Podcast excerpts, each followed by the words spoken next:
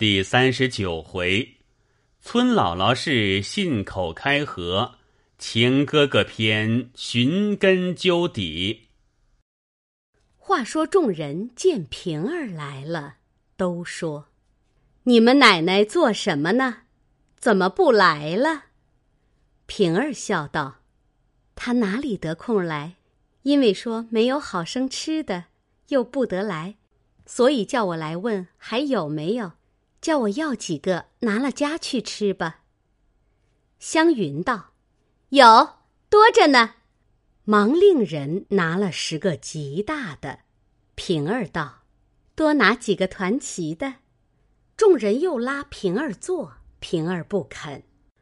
李纨拉着他笑道：“偏要你坐。”拉着他身旁坐下，端了一杯酒送到他嘴边。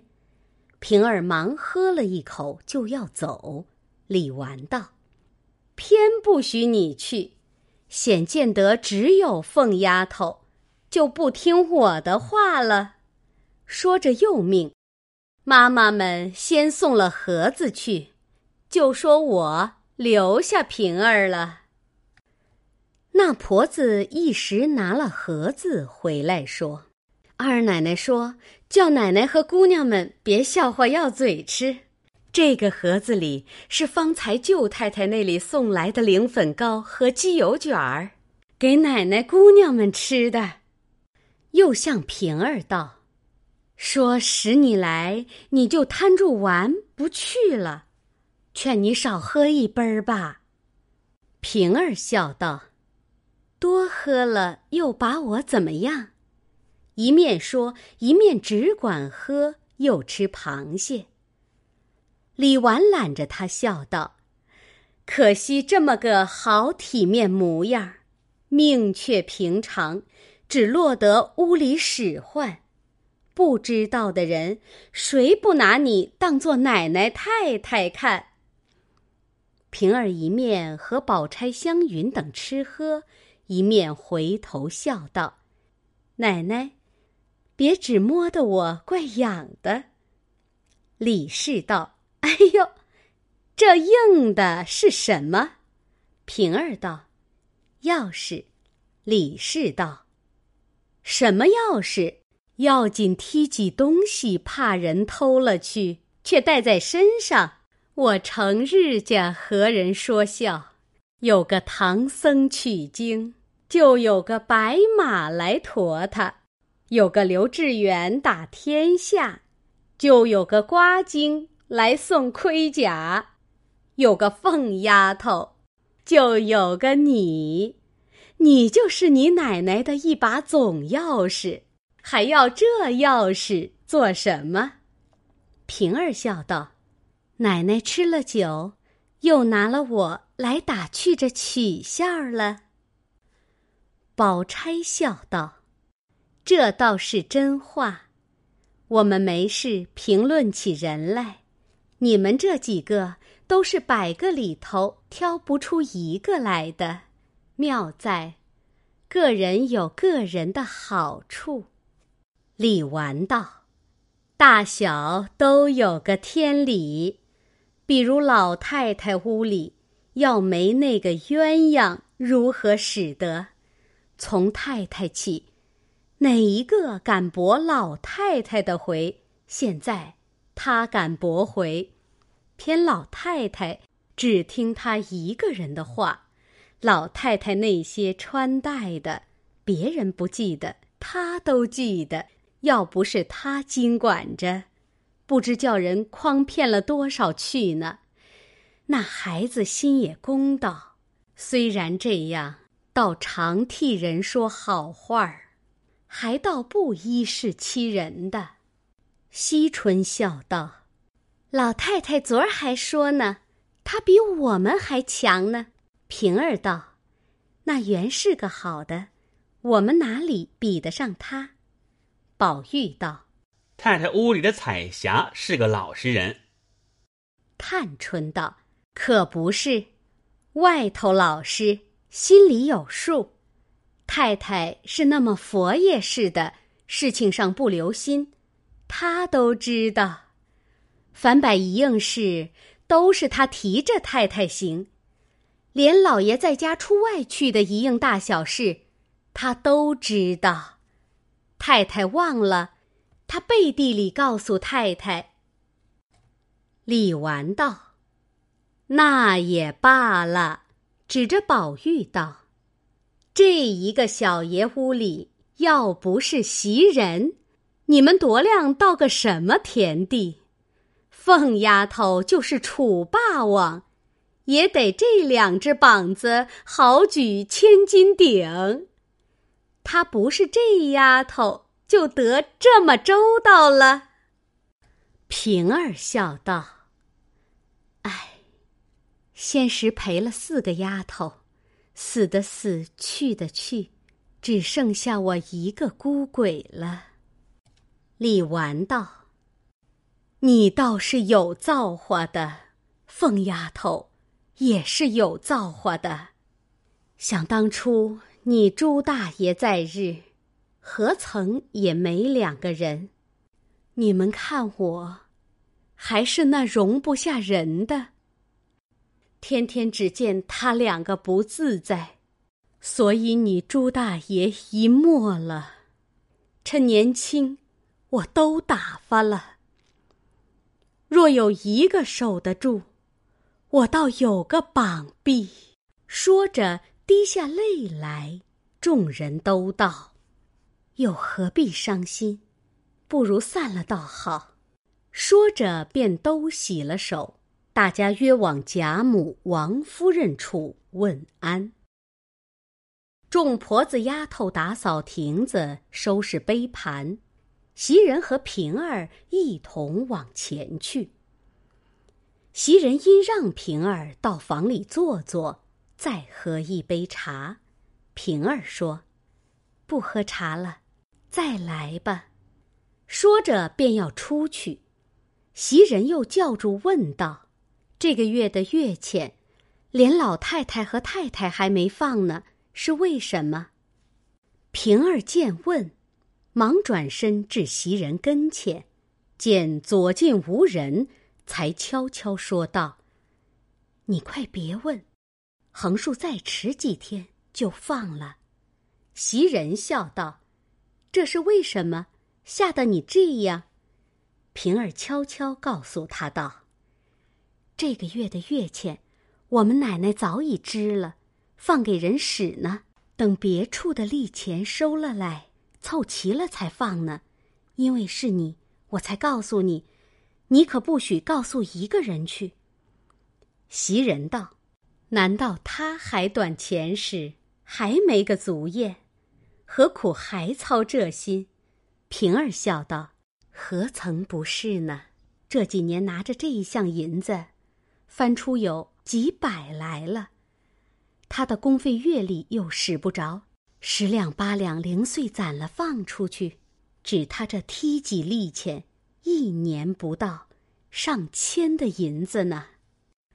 袭人笑道：“拿着我们的钱，你们主子奴才赚利钱，哄得我们呆呆的等着。”平儿道：“你又说没良心的话，你难道还少钱使？”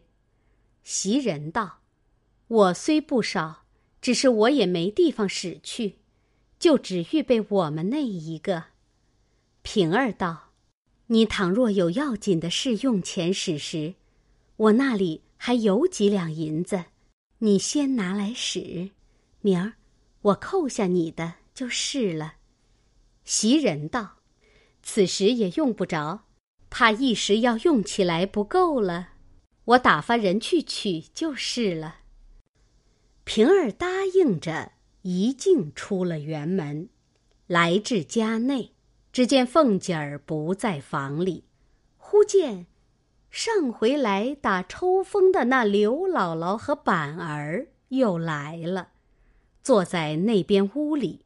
还有张才家的、周瑞家的陪着，又有两三个丫头在地下倒口袋里的枣子、倭瓜，并些野菜。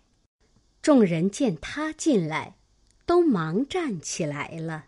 刘姥姥因上次来过，知道平儿的身份，忙跳下地来问：“姑娘好。”又说：“家里都问好，早要来请姑奶奶的安，看姑娘来的。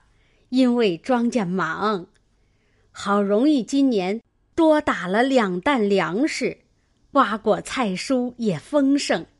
这是头一起摘下来的，并没敢卖呢，留的尖儿孝敬姑奶奶、姑娘们尝尝。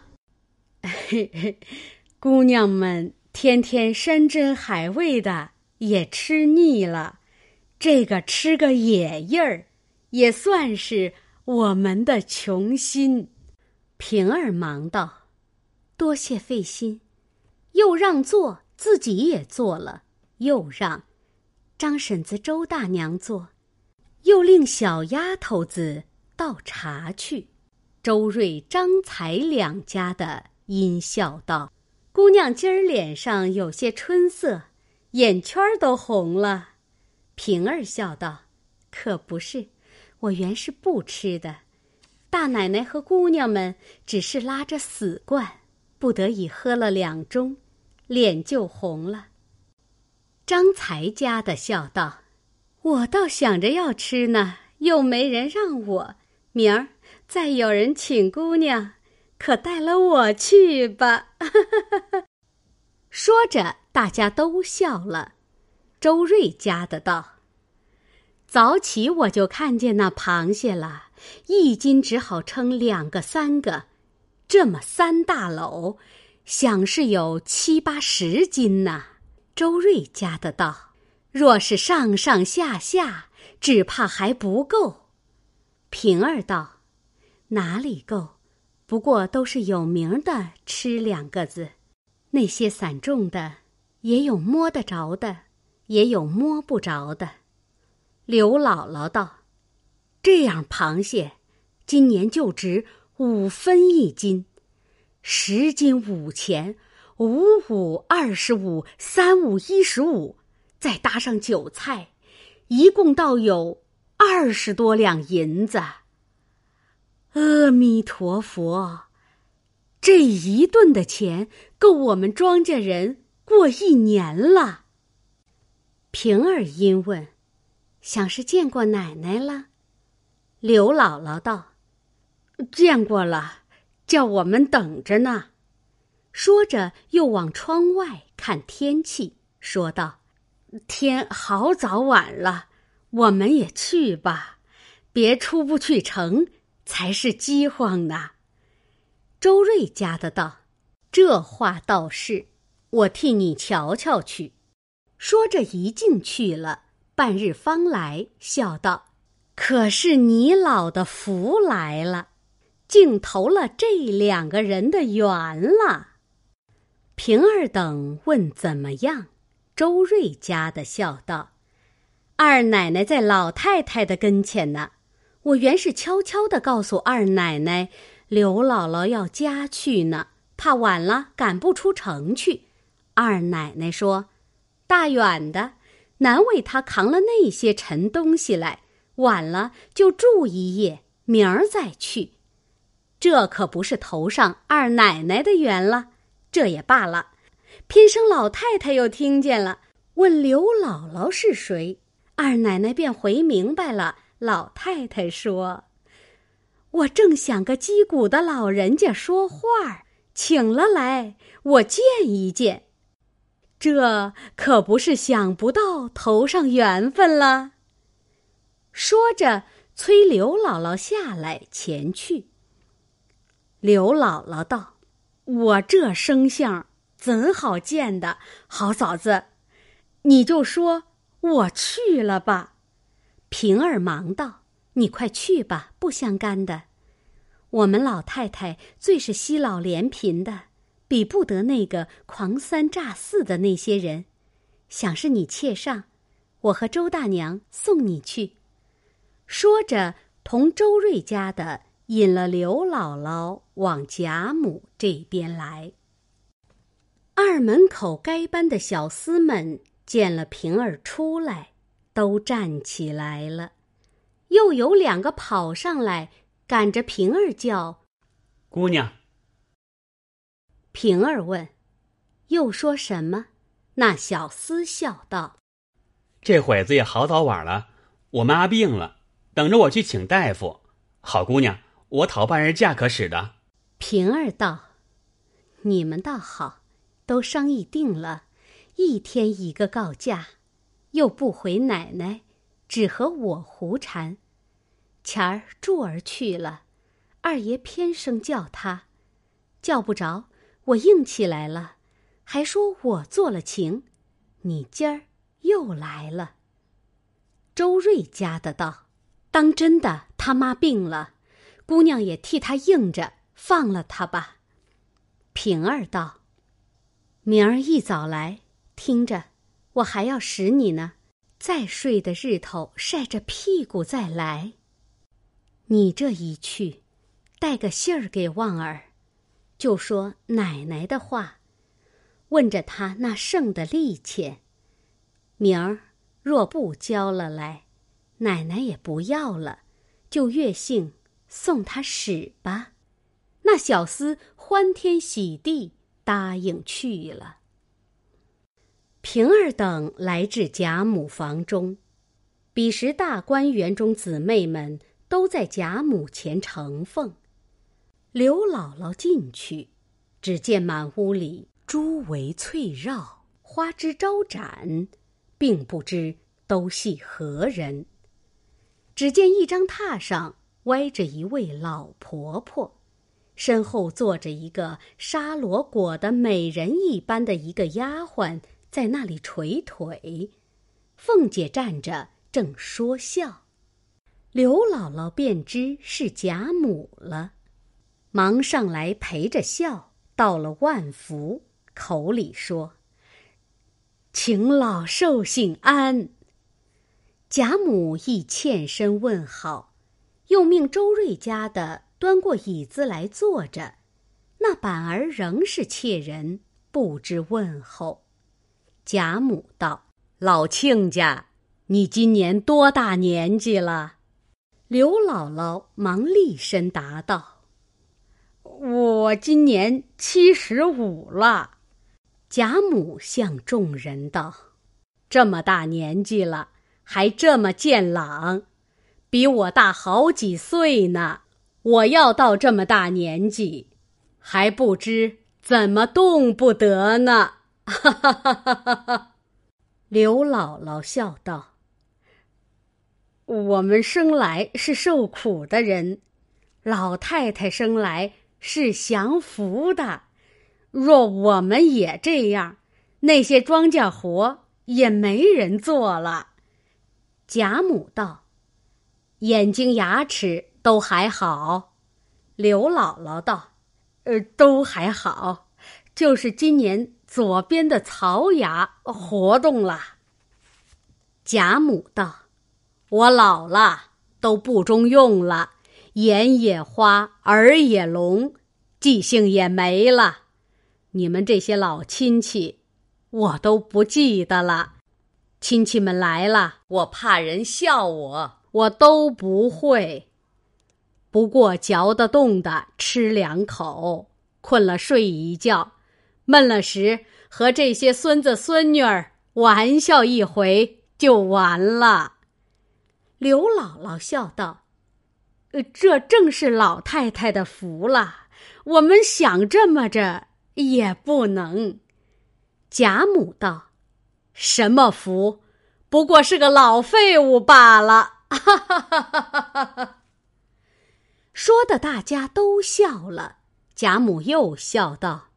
哈哈哈我才听见凤哥说，你带了好些瓜菜来，叫他快收拾去了。我正想个地里现结的瓜菜吃，外头买的不像你们田地里的好吃。”刘姥姥笑道：“这是野味儿，不过吃个新鲜。”依我们想鱼肉吃，只是吃不起。贾母又道：“今儿既认着了亲，别空空的就去。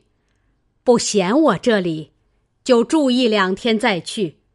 我们也有个园子，园子里头也有果子。你明日也尝尝，带些家去，你也算看亲戚一趟。凤姐儿见贾母喜欢，也忙留道：“我们这里虽不比你们的长院大，空屋子还有两间，你住两天吧。”把你们那里的新闻故事说些，与我们老太太听听。贾母笑道：“凤丫头，别拿她取笑，她是乡屯里的人，老实，哪里搁得住你打趣她？”说着，又命人去先抓果子与板儿吃。板儿见人多了，又不敢吃。贾母又命拿些钱给他，叫小妖们带他外头玩去。刘姥姥吃了茶，便把些乡村中所见所闻的事情说与贾母。贾母一发得了趣味，正说着，凤姐儿便令人来请刘姥姥吃晚饭。贾母又将自己的菜捡了几样，命人送过去。与刘姥姥吃。凤姐知道合了贾母的心，吃了饭便又打发过来。鸳鸯忙令老婆子带了刘姥姥去洗了澡，自己挑了两件随常的衣服，另给刘姥姥换上。那刘姥姥哪里见过这般形式，忙换了衣裳出来，坐在贾母榻前。又搜寻些话出来说。彼时宝玉姊妹们也都在这里坐着，他们何曾听见过这些话？自觉比那些古墓先生说的书还好听。那刘姥姥虽是个村野人，却生来的有些见识，况且年纪老了，事情上经历过的。见头一个贾母高兴，第二见这些哥儿姐儿们都爱听，便没了说的，也编出些话来讲。因说道：“我们村庄上种地种菜，每年每日，春夏秋冬，风里雨里，哪有个坐着的空？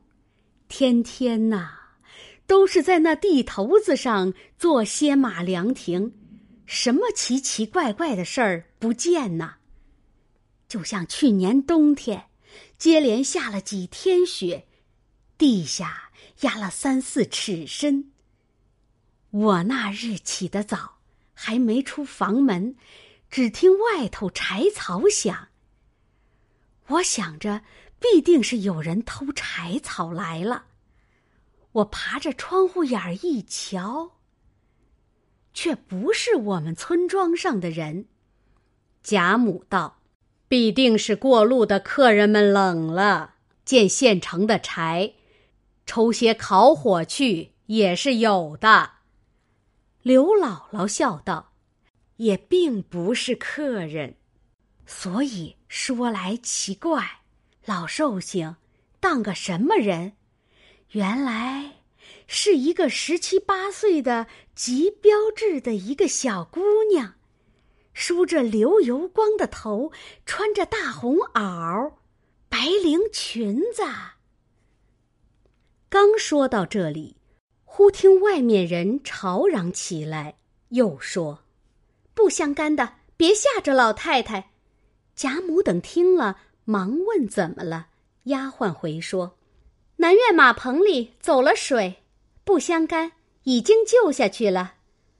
贾母最胆小的，听了这个话，忙起身扶了人出至廊上来瞧，只见东南上火光油亮，贾母吓得口内念佛，忙命人去火神跟前烧香。王夫人等也忙都过来请安。又回说：“已经下去了，老太太，请进房去吧。”贾母足的看着火光熄了，方领众人进来。宝玉且忙着问刘姥姥：“那女孩大雪地做什么抽柴草？倘或冻出病来呢？”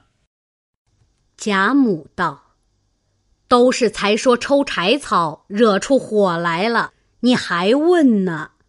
别说这个了，再说别的吧。”宝玉听说，心内虽不乐，也只得罢了。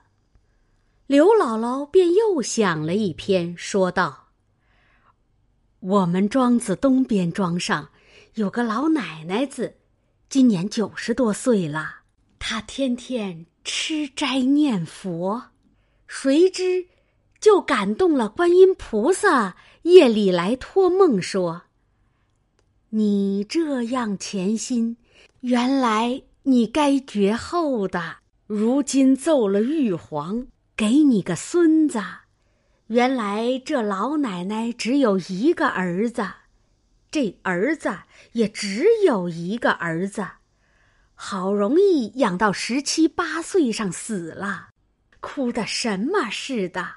后果然又养了一个，今年才十三四岁，生的雪团儿一般，聪明伶俐非常。可见这些神佛是有的。这一席话，实合了贾母、王夫人的心事，连王夫人。也都听住了。宝玉心中只记挂着抽柴的故事，因闷闷的心中愁话。探春因问他：“昨日扰了史大妹妹，咱们回去商议着邀一社，又还了席，也请老太太赏菊花，何如？”宝玉笑道：“老太太说了，还要摆酒还史妹妹的席。”叫咱们作陪呢，等着吃了老太太的，咱们再请不迟。